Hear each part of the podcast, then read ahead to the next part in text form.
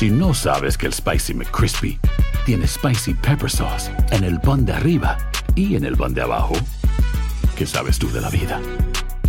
Para, pa, pa, pa.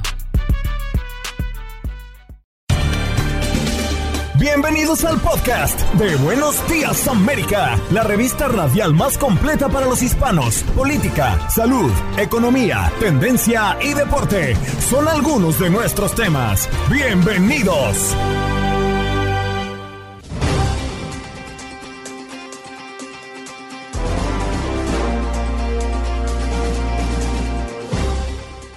Hola, soy Andreina Gandica y este es el podcast de Buenos Días América.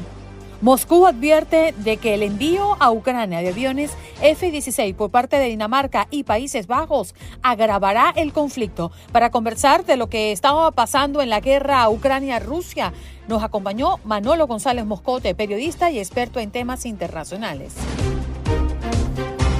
José Toledo Gradín, periodista, director del programa Hechos de Impacto y presidente de la cadena DTV Telerama, nos habla de las elecciones en Ecuador, cuáles fueron los resultados y también la consulta que se le ha hecho a los votantes de otros temas.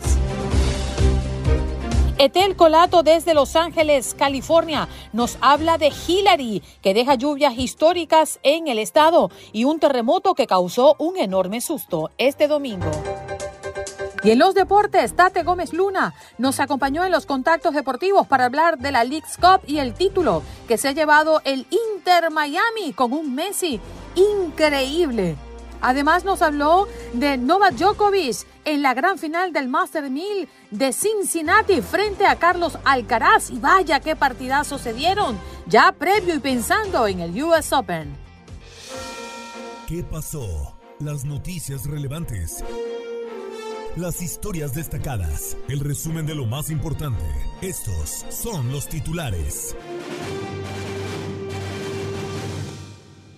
Es noticia Donald Trump porque ha confirmado que no participará en los debates republicanos porque según él ya lo conocen. Deslaves, inundaciones y cortes de electricidad, lo que deja el paso de Hillary por California. Hillary llegó a California como tormenta tropical, sin embargo su impacto ha causado serias afectaciones en el estado dorado, donde las llamadas a la línea de emergencia para reportar cortes en el servicio de electricidad no paran de llegar. Por su parte, para resguardar la integridad de los menores, autoridades anunciaron que las clases de este lunes quedaron suspendidas. Una conductora presuntamente ignoró un semáforo en rojo y embistió a siete peatones en Midtown, en Manhattan. La sospechosa huyó del lugar con rumbo a Long Island, donde se impactó contra dos autos para luego ser arrestada. Asesinato de la niña María González en Texas ha consternado no solo el estado, sino todo el país. Desde su desaparición y muerte al arresto del sospechoso, María González, de apenas 11 años, había llegado hacía poco tiempo a Estados Unidos junto a su padre. Fue él quien la encontró muerta debajo de la cama. La habían violado y estrangulado. Tras, tras varios días de investigaciones, la policía arrestó a un sospechoso quien era vecino del edificio. Se espera que a finales de agosto el Departamento de Estado de Estados Unidos anuncie formalmente que se retomarán las visas de turismo con una duración de cinco años para los cubanos. Este documento había sido suspendido desde marzo del 2019 bajo la administración del expresidente Donald Trump. Nos vamos a Guatemala. El progresista Bernardo Arevalo gana las elecciones presidenciales. El socialdemócrata Bernardo Arevalo se impuso este domingo en las elecciones presidenciales de Guatemala con el 58% de los votos frente a su rival, la derechista Sandra Torres, que alcanzó el 37% según los datos oficiales. El pueblo de Guatemala ha hablado contundentemente, dijo el presidente electo. Conductores ebrios que maten a un padre o una madre en Texas deberán pagar manutención a los hijos. Esta ley estatal HB 393, que entra en efecto el primero de septiembre de este año, estipula que si un conductor ebrio acaba con la vida de una persona que tiene hijos menores de edad en Texas, el acusado deberá pagar una manutención a esos pequeños hasta que cumplan 18 años. Una rara bacteria come carne ha matado a cinco personas en Florida, tres en Nueva York y tres en Connecticut. La Vibrio vulnificus es una bacteria que suele vivir en aguas cálidas, saladas o salobres. Las infecciones por esta bacteria no son comunes, pero el creciente calentamiento de las aguas ha ido incrementando su número.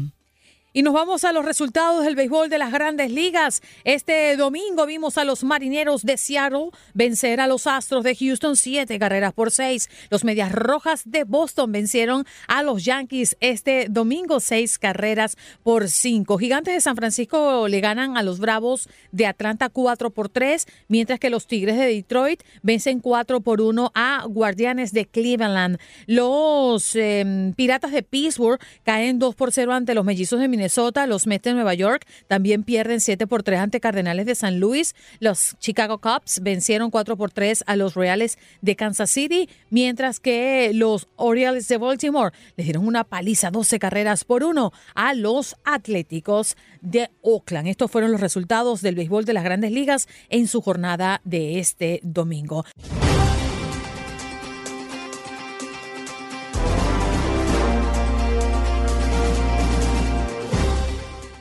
Vámonos de inmediato a saludar a nuestro compañero, colega y amigo. Ya está con nosotros, con nosotros Manolo González Moscote. ¿Cómo estás, Manolo? Muy buenos días. Andreina, de verdad que es un gusto, Jorge, y por supuesto, Janet, de estar con ustedes al comienzo de semana, ¿no? Con el, el optimismo a mil, porque se inicia esta nueva semana. Sí, señor. Vamos a hablar de Zelensky, si te parece, Manolo, eh, cuatro años en el poder obviamente le ha tocado la parte más dura, ¿no? Con esta guerra frente a Rusia. Pero cuatro años en el poder eh, ha sido un símbolo de resistencia eh, por el tiempo que ha tenido esta guerra en desarrollo. Pero ¿crees que tiene la misma fortaleza, el, el mismo ímpetu y está siendo visto así por el mundo entero? ¿Cómo hoy está siendo visto Zelensky? Bueno, fíjate, algo bien interesante. Zelensky fue elegido, primero que todo, eh, un poquitico, dos palabras sobre su trayectoria. Él es abogado de profesión, pero también es humorista, libretista y productor eh, de programas de entretenimiento. ¿Qué hace de él esto, de ser abogado y de ser libretista, de ser guionista? Hombre, lo hace un hombre que escribe muy bien. Si observas los discursos que él da en cualquier parte, siempre saca frases muy, muy, muy puntuales y dice cosas muy puntuales. Y dice uno, ¿quién escribe los discursos? No, el mismo. ¿Qué sucede con Zelensky? Se elige con casi el 74% de favorabilidad de los votos en ese momento cuando, cuando es elegido eh, en el 2019, pero eh, los presidentes a propósito en Ucrania se eligen por un periodo de cinco años. A Zelensky se le estaría venciendo ese periodo de cinco años ya el próximo año, eh, a, partir del 20 de mayo. Pero este año se supone que se debería haber, eh, haber elecciones ya para, para el Parlamento. Primero que todo se hace en abril, se elige un nuevo Parlamento y las nuevas elecciones del presidente deben ser para mayo, para marzo del año entrante. Pero en este momento, Andreina, se está en ley marcial. No se puede hacer elecciones en este momento. La Rada Suprema o el Congreso de Ucrania no lo quiere eh, hacer por eso, porque dice que entrarían en desigualdad los candidatos y la gente no tendría tiempo de ir a, las urnas ni a ninguna parte por el estado de guerra que se vive en muchas zonas del país. Zelensky en este momento está visto en el mundo entero como un gran líder, como una gran personalidad. Y fíjate que como un dato curioso, a Putin se le da por invadir a Ucrania pensando, creyendo, de acuerdo a lo que les decían sus, sus áulicos con todos sus, sus espías, de que Zelensky ya era un hombre débil, un hombre que no tenía ninguna fuerza en Ucrania, que no lo quería nadie, según ellos. Fíjate, ¿y qué hizo Zelensky? Terminó uniendo el este y el oeste, terminó uniendo a los ucranianos en torno a su figura. ¿Y, qué tienes hoy? A un Zelensky hoy invitado a todos los foros mundiales. Todo el mundo lo quiere tener en los principales foros políticos y económicos del mundo porque ven en él un hombre eh, con fuerza, un hombre muy patriótico y es lo que le ha valido para estar aquí al frente de, Ucrania. Fíjate lo interesante de la vida y la carrera de Zelensky, que a pesar de, venir de otras líderes muy distintas, porque él estaba dedicado prácticamente era al humor y era también bailarín a propósito de esto de, de los shows que hacen con las estrellas, que los invitan a bailar y a hacer shows, pues él era uno de estos que hacía este tipo de, de actos allí en la televisión de Ucrania, Andreina. Sí. Manolo, y pensando, sacando cuentas aquí, Estamos a punto de cumplir 18 meses viendo esta guerra en Ucrania. Eh, Volodymyr Zelensky ha celebrado que Países Bajos y Dinamarca hayan anunciado que enviarán a su país aviones de combate F-16, unos cazas que darán confianza y motivación, según sus palabras, tanto a sus soldados como a sus civiles. Pero por parte de Rusia ha condenado esta decisión de donar esos F-16 a Ucrania y ha afirmado que la medida agravará la guerra. ¿Tú crees que esta decisión pueda estar encrudeciendo pues eh, más esta guerra o manteniendo a Putin al pie del cañón textualmente? Bueno, fíjate, dos cosas importantes. Eh, agravará la guerra para Rusia por lo peligroso que son estos F-16, lo efectivos que son en el terreno, primero. Y segundo, agravará la situación porque entonces Putin se va a ver acorralado por estos F-16 y por supuesto la efectividad de estas aeronaves que dan un, combate increíble en el terreno, obviamente puede darle una gran superioridad aérea, sobre todo a Kiev, que es lo que necesita. Eh, ya pilotos, ya pilotos de Ucrania se han venido entrenando en Estados Unidos en simuladores Inclusive se puede decir que han estado muy cerca de estos aviones y lo han conocido de cerca para conocer lo que es la aviónica, ¿no? Todo lo que es eh, la parte electrónica de estos aviones, cómo es que funcionan, cómo es que operan. Pero hay algo muy claro aquí. Estos F-16 entran en acción, Andreina, y por supuesto el Kremlin tiene que preocuparse, aunque tú sabes que Putin ha utilizado poca aviación, ha usado como cosa curiosa allí. Lo que ha utilizado son misiles de largo alcance lanzados desde el Mar Negro lanzados allí de la frontera. Claro, misiles que pueden tener un recorrido hasta de mil, dos mil kilómetros y lo pueden hacer perfectamente teleguiados hacia los objetivos que quieran dentro del territorio ucraniano desde lanzado, desde Rusia. Y justamente, Manolo, hoy el presidente de Ucrania ha asegurado ante una multitud congregada frente al Parlamento de Copenhague que está convencido de que Rusia perderá esta guerra, está seguro de que ganarán porque la verdad está de nuestro lado. ¿Tú qué crees? ¿Esta guerra se seguirá y se seguirá prolongando? Eh, ¿Cómo tú ves algún desenlace eh, o algún término de esta terrible confrontación? Mira, eh, el fin de semana anterior, un alto funcionario de la OTAN había dicho que definitivamente Zelensky tendría que ceder tierras eh, para llegar a una paz duradera y verdadera allí en Ucrania. Esto, por supuesto, enfureció a, Zelensky y a toda la cúpula allí en Ucrania. Eh, ¿Qué significa esto? Esto significa que uno de los planteamientos que se viene haciendo en uno de los mm, procesos de paz que se está planteando por algunas potencias es que Zelensky va a tener que ceder territorio, sobre todo en el Donbass, para que finalmente Putin acepte las condiciones.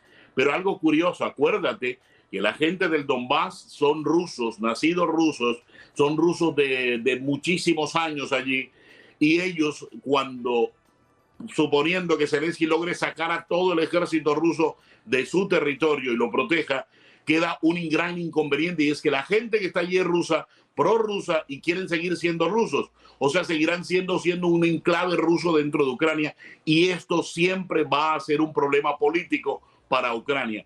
Es lo que todo el mundo tiene que ver desde ese punto de vista, que esta gente también necesita una cosa que se llama autodeterminación de los pueblos, que ellos determinen hacia dónde quieren ir. Por supuesto, van a querer ser, seguir siendo parte de Rusia, como hasta ahora se la inventó Putin, ¿verdad? Pero lo que está claro es que eh, Zelensky, tomando el control de estos territorios, tendría que pensar muy bien qué va a hacer entonces con los rusos, prorrusos, que están allí en esa región, Andreina. Claro. Manolo, gracias por darnos este repaso y, bueno, revisar un poco la actualidad en medio de esta guerra. Nos reencontramos en los próximos días. Manolo, gracias. Andreina, Janet, Jorge, buen día para todos. Feliz inicio de semana para todos. Allí está, en la voz del periodista Manolo González Moscote, quien es experto en política internacional.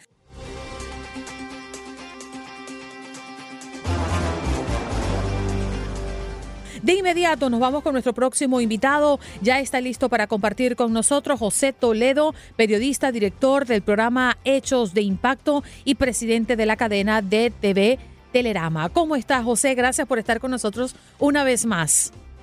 Un placer enorme, Andreina y Janet. Eh, un saludo cordial a toda la comunidad ecuatoriana que vive en eh, la Florida y, por supuesto, en todos Estados Unidos.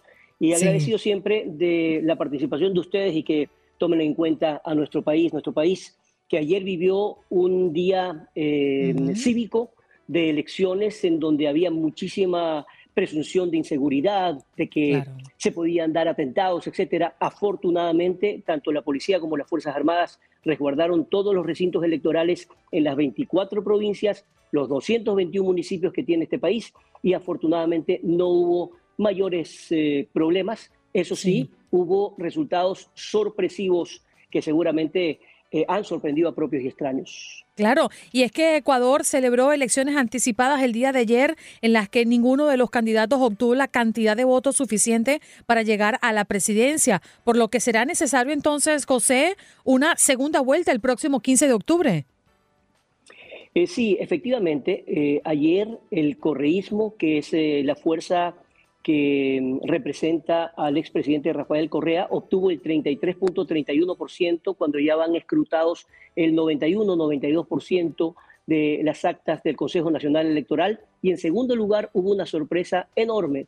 El 54% de los votantes eh, aptos para sufragar son millennials, son jóvenes, el 54%. Y ellos dieron un vuelco en la elección porque el candidato Daniel Novoa, es un joven candidato que participa por primera vez como candidato a la presidencia de la República, hijo de el magnate Álvaro Novoa, que participó cinco veces como candidato a la presidencia de la República, no lo logró. Ahora él ha llevado la segunda, el segundo lugar, ha logrado el segundo lugar con el 23.66%, algo inimaginado hasta el momento en que se dio el debate y seguramente ustedes querrán saber qué es lo que ocurrió con Cristian Zurita, que reemplazó al asesinado Fernando Villavicencio. Bueno, ese voto eh, fue muy importante en esta elección. Él obtuvo el 16.51%, es decir, está en tercer lugar, algo que era insospechado. El que cayó fue eh, Otto Sonnenholzner, por un lado, que se esperaba iba a llegar a la segunda vuelta, eh, apenas logró el 7%, y Jan Topic, que se mostró como uno de los fuertes contendores del correísmo, eh, logró el 14%, es decir, el cuarto lugar. Así que em, hay sorpresas y es indudable que el próximo presidente o presidenta tendrá que conseguir em, hacer alianzas. No hay nadie que pueda lograrlo solo. Y lo que está pidiendo los ciudadanos, y este es el mensaje, es que tanto la inseguridad como la preocupación es lo que necesita que un presidente le devuelva la seguridad y por supuesto quitarle ese hilo de, inseguridad, de intranquilidad que, que, se vive hoy en día. Hoy esa es la prioridad, la segunda vuelta electoral se va a definir con quien ofrezca un plan em, serio, digamos, de unidad, que esa lucha contra la delincuencia organizada se muestre. Así que habrá que ver qué ocurre. Ahora recordemos que aquí no solamente funciona el poder ejecutivo, sino también el poder legislativo. Y la fuerza mayoritaria en la Asamblea la obtiene con más o menos 60 eh, curules hasta el momento em, el correísmo y en segundo lugar el Partido Social Cristiano. Así que eh, se mueven mucho las frutas políticas en este país y en esta segunda vuelta habrá mucho que comentar, mi queridas amigas. Por supuesto. José, una jornada histórica, como ya lo has mencionado, pero ¿cómo fue la participación de la gente y si eh, los hechos violentos, el asesinato de un candidato presidencial a pocos días de llevarse a cabo estas elecciones, cambiaron el panorama y incentivaron a que la gente saliera a votar? ¿O, o cómo se vivió este ambiente electoral ayer domingo? Bueno, es indudable que ha quedado demostrado una vez más que la valentía le ganó al miedo, que la valentía le logró em, ganar al terror, porque hubo muchísima em, preocupación 24 horas antes de la elección, hubo muchísimos comunicados eh, confusos en redes sociales que hablaban de la posibilidad de atentados en recintos electorales, etcétera. Eh, y afortunadamente la gente decidió salir en familia a votar y esto es lo que, lo que se refleja en los resultados de ayer. recordemos, por ejemplo, que en provincias donde hay muchísima más preocupación, Guayas, Esmeraldas, Manabí, la gente salió a votar desde muy temprano de la mañana y eh, a las 5 de la tarde que terminó la votación, el Consejo Nacional Electoral se tomó un par de horas y media para dar ya los primeros datos oficiales y se ha demostrado que la gente salió a votar, que es lo que nosotros eh, queríamos. Recordemos que en Ecuador el voto no es, eh, perdón, el voto es obligatorio. Ese papel también es, es muy necesario relevarlo. Ahora bien, Recordemos qué es lo que pasa con el segundo lugar. Daniel Novoa es hijo, como les decía, de un magnate que estuvo cinco veces luchando por la presidencia de la República y él es muy joven y representa a ese grupo de millennials que están buscando un cambio radical en el país. Entonces, dos fuerzas totalmente antagónicas, la izquierda y la derecha, se enfrentan en esta segunda vuelta electoral. ¿Quién va a lograr la presidencia? Es quien conquiste a ese electorado que no necesariamente representan a la propia derecha de Daniel Novoa. De hecho, ayer, en las primeras declaraciones del candidato Daniel Novoa, dijo que no iba a, mm, eh, a conseguir o no iba a tratar de conseguir votos em, que sean condicionados. Por lo tanto, él piensa conseguir la votación por sí mismo. Veremos qué ocurre. José, y por otra parte, a la par de las elecciones presidenciales y legislativas, los ecuatorianos votaron en la consulta popular que busca también dejar bajo tierra el petróleo del bloque 43 ubicado en el Parque Nacional Yasuní. ¿Podrías explicarnos un poquito de qué se trató todo esto y, cuáles fueron los resultados si es que ya están de manera definida? Bueno, sí, en una de las partes más importantes que tiene nuestro país, que es la Amazonía, está ubicado el bloque 43 en el pleno Yasuní. Yasuní es el corazón de la Amazonía y es donde viven grupos eh, en contacto reciente, como por ejemplo los Guarani, los Taogaeri y los Taromenane, que son grupos que por historia han vivido en esa zona. Eh, he tenido la oportunidad de hacer eh, dos documentales en esa zona, en pleno Yasuní, y conozco perfectamente lo que opinan. Ahora, el ganador de esa consulta ganó el sí con el 60%. ¿Eso qué significa? Que el petróleo, según estos resultados, se debe quedar en tierra, es decir, no más explotación. Algo que es extremadamente polémico, porque de acuerdo a los datos de analistas económicos y petroleros, alrededor de 1.200 a 1.400 millones de dólares es lo que representa al erario nacional, es decir, a la caja fiscal, a la vena del presupuesto del Estado ese valor, más todo lo que significa desmontar lo que ya se ha venido explotando alrededor de 10 años en el bloque 43. Pero es lo que decidió el pueblo y por lo tanto, em, de manera eh, inmediata, eso va a ocurrir. Es decir, que el próximo mandatario, que tendrá apenas, porque es un mandatario de transición, recordemos, tendrá más o menos un año y medio, un año ocho meses para gobernar, tendrá, aparte de lo que viene,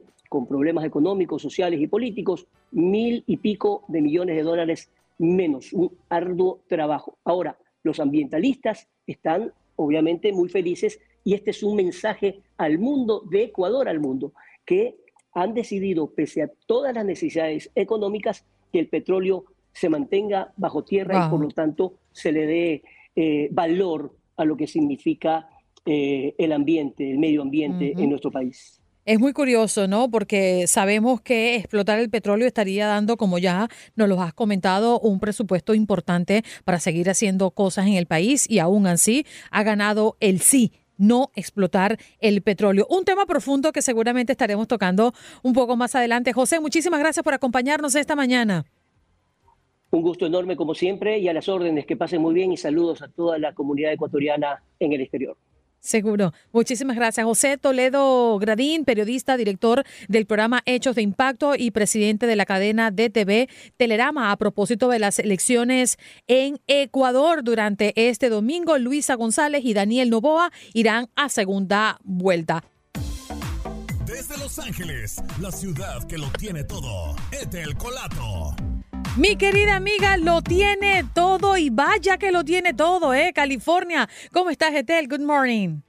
Buenos días, Andreina, también a Jorgito, a Janet, a toda nuestra gente hermosa. De verdad que, que sí se nos vino todo, de todo este fin de semana. Es impresionante la cantidad de lluvia que ha caído sobre el sur de California por este eh, huracán Hillary, que aquí a nuestra zona ya llegó degradado a tormenta tropical, pero aún así ha causado considerables estragos principalmente este, las calles, las autopistas, hay derribo de árboles, hay este el, acumulado es histórico, el acumulado de agua es histórico hasta este momento, eso es lo que se, lo que se, este, se sabe, lo que han anunciado las autoridades y los fuertes vientos, este, aún está el peligro latente de que se derriben postes de energía eléctrica, que continúe el derribo de árboles y por sobre todo el Servicio Meteorológico Nacional y las autoridades locales han emitido eh, una alerta de inundaciones severas. Esta está llegando hasta las 8 de la mañana.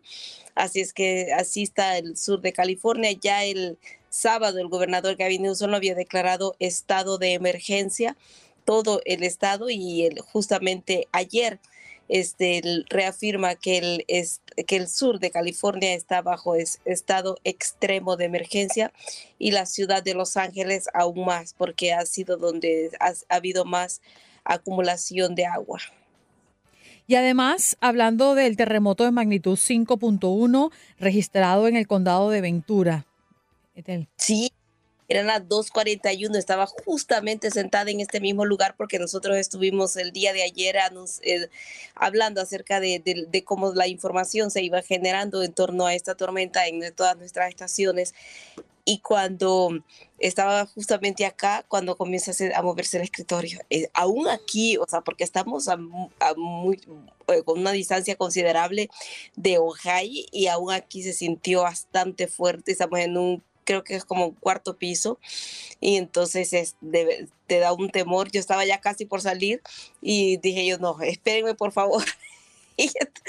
porque estaba impresionante, o sea, porque sentías, estaba completamente oscuro, nublado, lloviendo durante todo el día y tú dices, lo último que, que necesitamos aquí en este momento es un movimiento telúrico. O sea, y eran las dos de la tarde para ustedes, dos y algo más.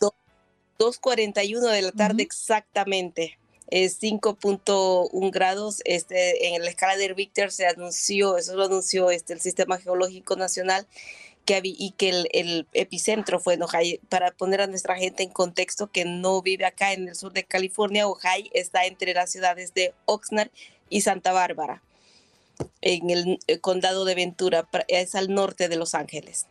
Wow, y Edel, ¿lo sentiste de manera prolongada? ¿Crees que duró mucho tiempo?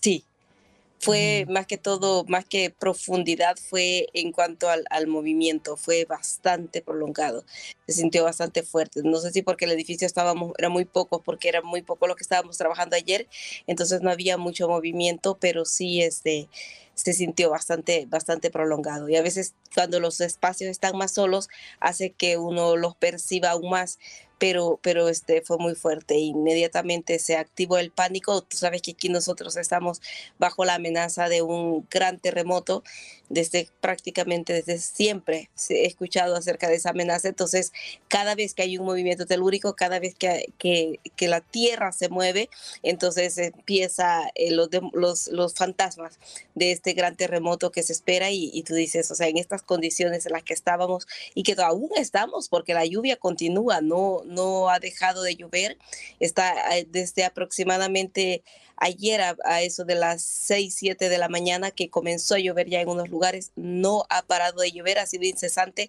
eh, ha, sido moderada, pero mm, este, ininterrumpida.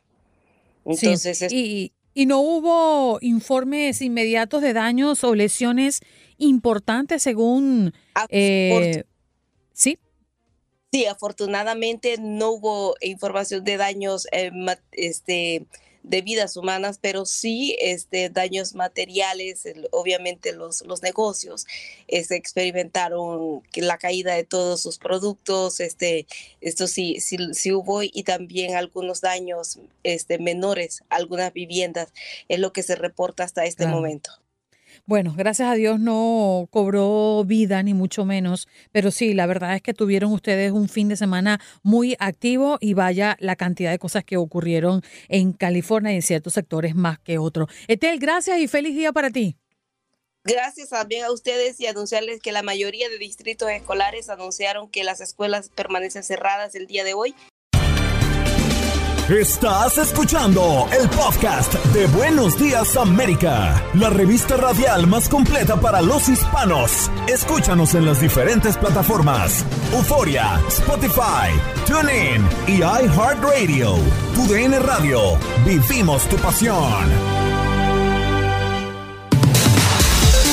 Como dicen los grandes, la liga se gana partido a partido. Partido a partido en Buenos Días América. Contacto Deportivo. Nos vamos a ir a otros eh, a otras disciplinas eh, donde precisamente pues la, nota del fin de semana se la llevó la gran final de Cincinnati. Qué juegazo tuvimos en el Masters 1000 eh, de Cincinnati, en el Western and Southern Open, en donde Carlos Alcaraz en una reedición de de la final de Wimbledon tuvo un juegazo contra Novak Djokovic, la victoria para el serbio en más de dos horas y media de partido. Se fueron hasta el tiebreak para definir que Novak Djokovic sea campeón de Cincinnati por tercera ocasión en su historia y consiguió su título de Masters 1000 número 39 también en su carrera. Primer eh, set se lo había llevado Carlos Alcaraz 7-5, eh, el segundo Novak Djokovic se lo llevó 7-6 después de un tiebreak de 9-7 a favor del serbio y ya en el último set eh, tuvo ya el match point mind. Y dos puntos arriba. Eh, Djokovic, sin embargo, le permitió a Carlos Alcaraz regresar, le empató a seis y tuvimos que ir hasta la definición del tiebreak para eh, ver la victoria de Novak Djokovic con 7 eh, a 4 a favor. 11 es para Carlos Alcaraz, 2 para Novak Djokovic, 5 dobles faltas para el español, 5 para el serbio, porcentaje de primer servicio 64% para Carlos Alcaraz, 59 para Novak Djokovic y pues son parte de los números que ha dejado esta final en donde Novak Djokovic pelea para arrebatarle en el abierto de los Estados Unidos, el número uno del mundo, a Carlos Alcaraz. También tuvimos la final eh, femenil en donde Coco Goff, eh, que había dejado en el camino a Iga Swiatek, quitándole pues eh, ya un, un set en Cincinnati, algo que nunca había pasado para la estadounidense, pues hizo historia también al ganarla el WTA 1000 de Cincinnati, tras vencer en la final a Carolina Muchova, la número 17 del mundo, por 6 a 3 y 6 a 4 en casi dos horas de partido. La joven estadounidense logró alcanzar su primer título en la categoría, siendo la tenista más joven en ganar este torneo en la historia. Además, es la cuarta estadounidense en levantar el trofeo. ¿Quiénes más han, eh, han alzado eh, este trofeo de Cincinnati? Lindsay Davenport en 2004, Serena Williams dos veces en 2014 y 2015, Madison Keys en el 2019 y ahora ya Coco Goff en el 2023. Quinto título de la WTA en lo que va de su carrera. Esta corona se suma a las ya conseguidas en Linz, Parma, Washington y Oakland y a partir del próximo lunes la tenista de 19 años, sí, escuchó bien, 19 años será la número 6 del mundo y llegará al US Open, último Grand Slam de la temporada, siendo una de las máximas candidatas a ganar el eh, certamen. Mucho va por su parte también tiene una gran noticia con respecto al ranking mundial, ya que va a ascender siete posiciones e ingresará oficialmente al top 10. El tercer trofeo del año para Goff, después de Oakland y Washington, llegó en su mejor momento en cuanto a nivel en muchísimo tiempo. Así que felicidades a Coco Goff, que se alzó como campeona del Masters 1000 de Cincinnati y es la más joven en toda la, en toda la historia en eh, ganarlo. Nos vamos ahora en resultados de las grandes ligas, eh, amigos de Buenos Días América, porque a través de TUDN Radio pudieron disfrutar la mayor eh, rivalidad del, de la pelota caliente entre los Red Sox contra los Yankees. Los Red Sox blanquearon este fin de semana a los Yankees y en su último partido pues vencieron 6 a 5 a los, a los Yankees de Nueva York. Victoria para Chris Martin, la cuarta de la temporada, había perdido ya también Clay Holmes, la cuarta también de la campaña, y lo de Kenley Jansen también eh, tuvo, un buen salvamento. Los gigantes de San Francisco vencieron 4-3 a los Bravos de Atlanta. También los Tigres de Detroit 4-1 a los Guardianes de Cleveland. 10-3 eh, vencieron los Blue Jays de Toronto a los Reds de Cincinnati. Los Twins eh, vencieron 2-0 a los Piratas de Pittsburgh. Los Cardenales de San Luis 7-3 también a los Mets de Nueva York. Los Cubs de Chicago 4-3 a los Reales de Kansas City. los Cerveceros 6-2 a los Rangers de Texas. Los White Sox 10-5 a los Rookies de Colorado. Y los Orioles de Baltimore 12 a 1 a los Atléticos de Oakland. ay, ay, ay, ay, todavía Miami está celebrando ese título de la League's Cup que se dio el sábado por la noche y vaya de qué manera. Tate Gómez Luna, bienvenido nuevamente a tu programa. Hola Andreina, ¿cómo estás? Gusto saludarte amigos de Buenos Días América. Sí, como dices, la fiesta va a continuar eh, por lo menos hasta el miércoles, ¿no? En donde el Inter de Miami va a tener otra prueba importante que será la US Open Cup cuando se miran a, Cincinnati en búsqueda de la, de la final de la Copa de, la, de los Estados Unidos. Eh, así que hasta ese día pues se podrían estar eh, festejando y ya la actividad de la MLS arrancará hasta el día 26 cuando el Inter de Miami pues enfrente a New York Red Bulls, que no se nos olvide, sigue siendo el último lugar de la conferencia del Este. Creo firmemente después de ver la League's Cup que esto va a cambiar después de de ver lo de Lionel Messi, lo de Jordi Alba y lo de Sergio Busquets, un nivel eh, pues fantástico que terminó con el primer título en la historia, ¿no? del Inter de Miami este fin de semana, pues contra Nashville de visitante. No le, ha no le había ido bien de visitante eh, en este en esta League's Cup lo había hecho contra eh, FC Dallas, 4-4, habían ganado en penales y hoy la historia se había repetido. habían ganado primero, pues con el gol de Lionel Messi al minuto 23 qué golazo, qué golazo. Si tuvieron oportunidad de verlo, sensacional. En la media luna del área de Nashville se quita Walker Zimmerman. Lo de Zimmerman, eh, se habla de, pues que es un central, eh, Andreina, amigos, eh, pues de, mucha calidad y se lo quitó de forma muy simple Lionel Messi para que con pierna zurda simple y sencillamente la pusiera en el ángulo superior de la portería de, Pico, de Pánico que pues se lanzó y, y, no pudo atajarlo. De ahí pues muchos estábamos pensando, Andreina, y me incluyo, de que se podía venir una goleada después de verlo de Philadelphia Union eh, de que todo el mundo hablaba, no, tenía, tiene un mejor plantel, eh, le, va a competir, es la prueba más grande del Inter de Miami en esta League Cup. Pues bueno, Manuel 4 por 1 le ganó el Inter de Miami a Filadelfia y pensábamos que se iba a destapar también en este partido. Sin embargo, Nashville casi al final del partido pues empata con un cabezado de Fafa Picol eh, que tiene pues la colaboración de Calendar, ¿no? El, guardameta del Inter de Miami para un empate a uno y que todo se iba a definir desde la tanda de, de los penales. Creo que en el espectáculo, Andreina, eh, queda de ver esta final de, Inter Miami contra Nashville porque fuera de los goles creo que tuvimos pocas posibilidades y, la última de Campana, ¿no? De Leo Campana, el ecuatoriano que eh, quería globear el, balón eh, sobre pánico al final del partido y, que y, quedaba solo frente a la portería y la falló de forma pues dramática.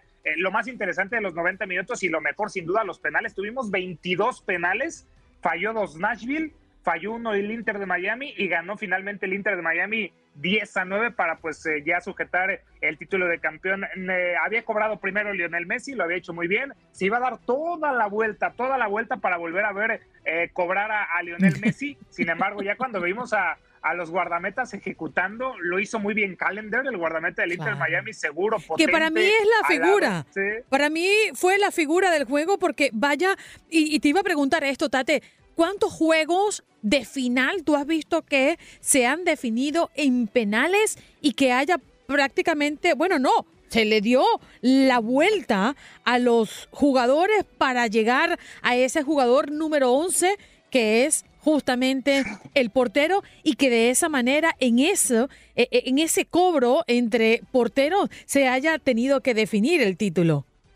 Sí, sí, sí, son, son, son pocas eh, las oportunidades. Eh, recordamos en esta misma eh, League Cup lo de lo de León, ¿no? Lo de León y Vancouver Whitecaps que se fueron hasta 15, 16, en más de 30 penales, una auténtica locura. Eh, finales, eh, pues eh, recuerdo más la de las de la Eurocopa, las del Mundial, me, me, viene a la mente ahora mismo la de la de Italia contra España en la Euro del 2008, que tenemos un gran duelo de, penales en donde Iker Casillas y también Gianluigi Buffon fueron, fueron las figuras, pero sí, tener ya bastantes penales ejecutados ya da pues ese, ese nerviosismo y ese espectáculo que no habíamos visto. Es por eso que digo que en los 90 pues vimos muy poco de espectáculo y ya en los penales se, vio pues el, drama. Falla Víctor Ulloa, imagínate eh, Andreina, eh, que tienes en tus piernas el penal que le puede dar el, título 44 a Lionel Messi eh, y lo fallas, imagínate lo que pudo haber pasado en la cabeza de Víctor Ulloa en ese momento pues dramático y hay que decirlo, los porteros con los pies no son muy buenos y creo que no hay que reprocharle a Pánico eh, que lo haya fallado, eh, tuvo los pantalones de ejecutarlo, lo había ejecutado bien, pero se lo adivina Calendar que lo ataje y estoy contigo, creo que fuera de Lionel Messi la figura es Calendar, eh, más allá del autogol que, que él anota. Eh, y que fue vital para atajar ese, ese último penal de pánico y darle el título a Lionel Messi. Todo el mundo pensaba que iba a ser el guion de la película, que Messi iba a venir a ejecutar el último penal, o iba a anotar el último gol para lo de Hollywood, que todo el mundo estaba pensando, pero no, bien Calendar y el Inter de Miami pues gana. Me encantó el detalle de Lionel Messi, Andreina, eh, antes de que llegara, eh, de Andre Jevlin era el capitán del Inter de Miami, eh, y ya cuando llega Lionel Messi, pues obviamente él se lleva el, el gafete de capitán. Y cuando ya le dan el trofeo, cuando ya le dicen para que lo levante, él llama a DeAndre Jerling. Él le da el gafete de capitán a DeAndre Jerling y juntos levantan el, trofeo de la League's Cup, pues obviamente reconociendo la trayectoria y la capitanía de, de, de Andre antes de la llegada de, Pero Lionel Se, se, vio sorprendido, Tate. Hizo así como que no. Eh, espérate, no, aquel capitán eres tú. Y él le dijo no. ¿Verdad que sí? no, no, ¿cómo crees? Y se lo empezó a poner Lionel Messi. ¿Y cómo le vas a decir que no a Lionel Messi, no? Ah. ya se lo puso de Andre Jedlin y ya también cuando le habla también va muy feliz de Andre Jedlin. Ya sujeta la copa. Eso sí, el diseño de la copa, Andreina, creo que está horrible. Creo que parece una ensaladera. No me gustó. Hay que cambiar el diseño ya. Hay que cambiar Parece que se lo trajeron de, de, de, un gran slam de tenis. Sí, sí, sí. Ah, bueno, y, este fin de semana vimos lo del Masters de Cincinnati, ¿no? Está horrible el, título que, que cargó Djokovic. Pero sí, eh, eh, lo importante es que ganan. Eh, ya de esta forma, el Inter Miami ya está clasificado a la Champions de la CONCACAF. 2024, eh, eh, obviamente junto con Nashville, con eh, Philadelphia Union, ya son 10 equipos que están clasificados, junto con estos tres que ya comentábamos, pues ya está Vancouver Whitecaps, que pues ganó la Copa Canadiense, ya está también Pachuca, está también Toluca, Tigres, Chivas, Monterrey y las Águilas del la América. Son 10 equipos hasta el momento para esta Champions de la CONCACAF 2024. Obviamente será la primera ocasión que participe el Inter de, Miami. Y lo que decíamos, ¿no? Empata a Dani Alves como el jugador con más trofeos en toda la historia con 44. Uno más, uno más. Y Lionel Messi se convierte en el máximo ganador de toda la historia en el fútbol profesional. Lo que estamos viendo, Andreina, amigos, es para enmarcar, para recordar y ser privilegiados de ver al mejor de todos los tiempos. Sí, señor. Y por último, para que usted sepa, cada equipo también se lleva cierta cantidad de dinero por su participación y por su resultado en esta League's Cup. El campeón Inter Miami se lleva dos millones de dólares, subcampeón Nashville un millón de dólares, el tercer lugar Philadelphia Union 500 mil dólares y el cuarto lugar Rayados 250 mil dólares. Tate, gracias por estar con nosotros esta mañana. Un placer, Andreina. Gusto estar contigo nuevamente y pues volveremos con más información. Messi, Messi lo sigue dominando todo y será el tema todavía hasta el miércoles en la US Open Cup. Gusto saludarte, Andreina. Buen día. Lo sentimos para los que no le gusta. Gracias, Tate. Un abrazo para ti. Tate Gómez Luna con nosotros en este contacto deportivo. Gracias por acompañarnos en nuestro podcast. Buenos días América. Y recuerda que también puedes seguirnos en nuestras redes sociales. Buenos días AM en Facebook y en Instagram. Arroba Buenos días América. AM. Nos escuchamos en la próxima.